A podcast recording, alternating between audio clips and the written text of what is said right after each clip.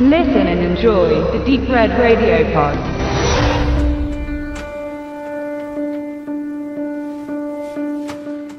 Die Brücke, Staffel 3. 13 Monate später.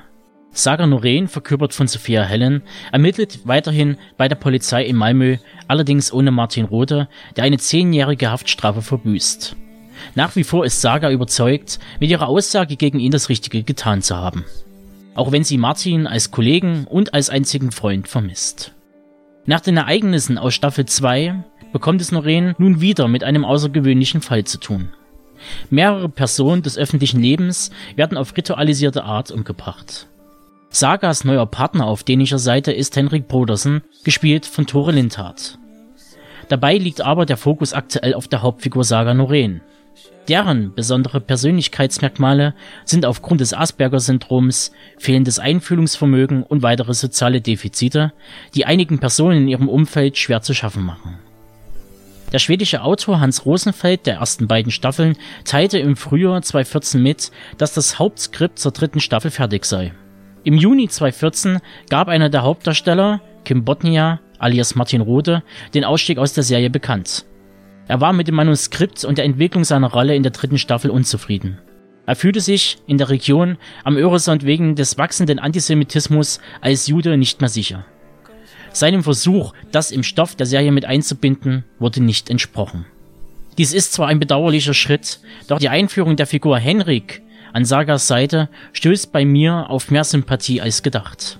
Denn seine seelische Last steht in nichts der von Saga nach, was im Laufe der Geschichte zwar zum Problem wird, aber sich gut in die Narrative einpflegt.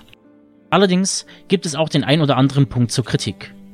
Zum einen wären da die fünf Erzählstränge, die erst in der zweiten Hälfte der Staffel langsam aufgedröselt werden und bis dato eher Verwirrung stiften, als einem am Ball zu halten.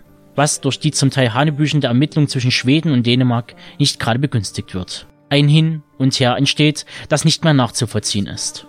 Grob überspitzt, wenn in Malmö eine Bombe nach einem 10-Minuten-Countdown hochgehen soll, dann steigt das Duo in Kopenhagen ins Auto und ist natürlich eine Minute vor Ablauf der Zeit vor Ort.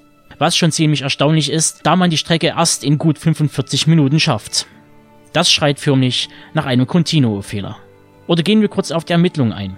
Wenn zum Beispiel Beweise am Tatort liegen gelassen werden und nun die Kommissare zum wiederholten Male zwischen Orten pendeln müssen, um diese sicherzustellen. Und ich rede nicht davon, dass man diese Beweise übersah, sondern jemand beim Schreiben des Skripts geschlafen hat. Wer die Szene sieht, weiß, was ich meine. Des Weiteren ist trotz der Einbindung zweier Länder und knapp 1200 Quadratkilometern Spielfläche die Welt unheimlich klein, wo man versucht, diese groß erscheinen zu lassen. Gewiss mag das jetzt ziemliche Erbsenzählerei sein, aber es hinterlässt leider ein flaues Gefühl in der Magengegend. Ebenso der Fall des Ritualmords, der leider eine ziemlich dürftige Auflösung nach sich zieht. Einzig und allein die Nebenhandlungen in Bezug auf Noren und Brodersen hielten mich bei der Stange und fesselten in ihrer Gänze.